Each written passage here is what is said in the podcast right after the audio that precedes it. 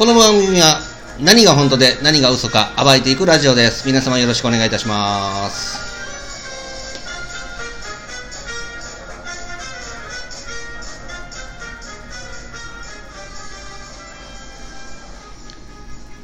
はい、どうもこんにちは。えーパーソナリティの師匠です。よろしくお願いいたします。まあ、本日でね、4回目のラジオ配信になるんですけども、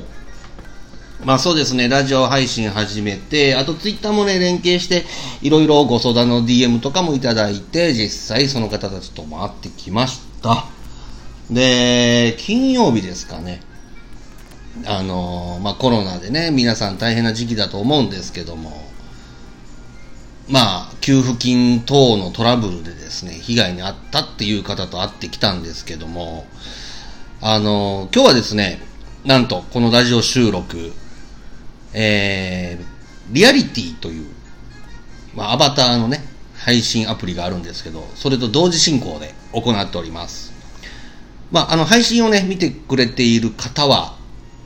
あ、何一人で喋ってるんだろうなと思ってると思うんですけど、あの、私ですね、ラジオトークというアプリで、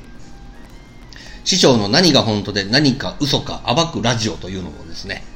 えー同時に収録しておりますので、その間はちょっと一人で喋っていますが、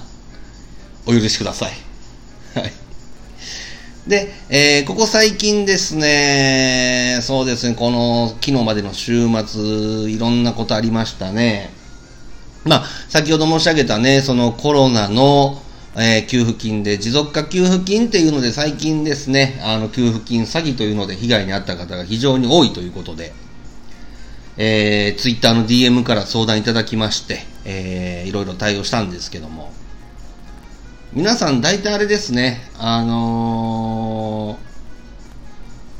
まあ、怖くなって、その給付されたお金を返したいっていう人が非常に多いんですけども、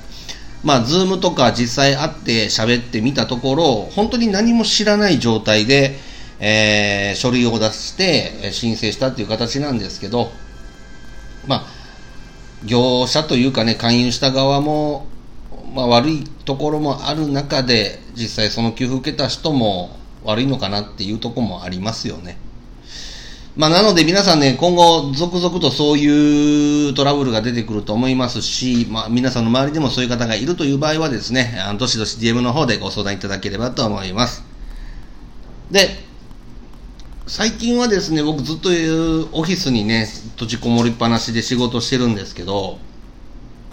まあ衝撃的でしたね。あのー皆さんご存知だと思いますけど、三浦春馬さんですかね。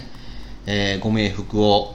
したいと思うんですけども、あのーテレビ見てる時にね、字幕スーパーが入りまして、えどうしたんだろうっていう感じなんですけども、まあ、これに関してもね、あの、ツイッターとかね、いろんな部分で、えー好き勝手ね、コメントする人いると思うんですけど、うん、そこはね、ちょっと何も言わずに、ご冥福だご冥福だけをお祈りするのが一番かなと思ってます。で、まあ、そんな中ね、あの、僕楽しみにした映画があったんですけど、コンフィデンスマン JP という映画ですね。長澤まさみさんが出てるやつですけど、あの、これもね、ちょうど YouTube で27時間ぐらいテレビっていう動画をね、予定してたみたいなんですけど、なんかそちらもね、あの、中止になったりとかしたみたいで、うん。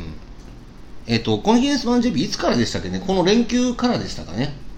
映画館で始まるの。23日からですかね。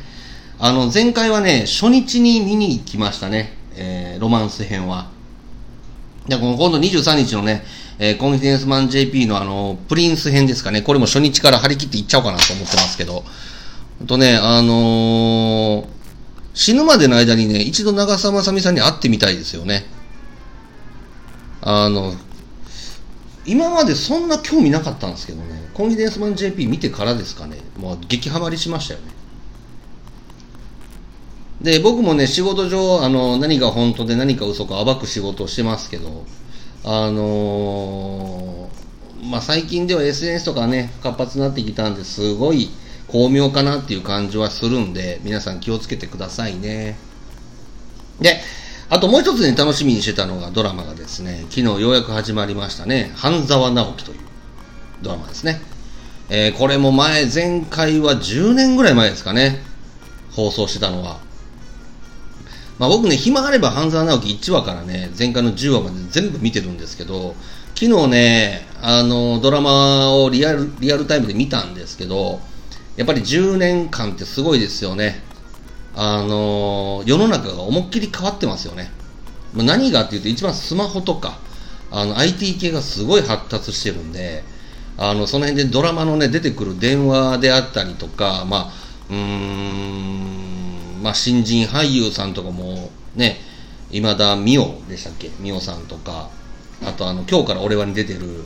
えー、角健人さんとかね、あの辺が、どっちかっていうとボリュームあって、あのー、半沢直樹さん誰でしたっけ？堺雅人さんですかね。よりもなんかこう、存在力があるというか、存在感があるというかね。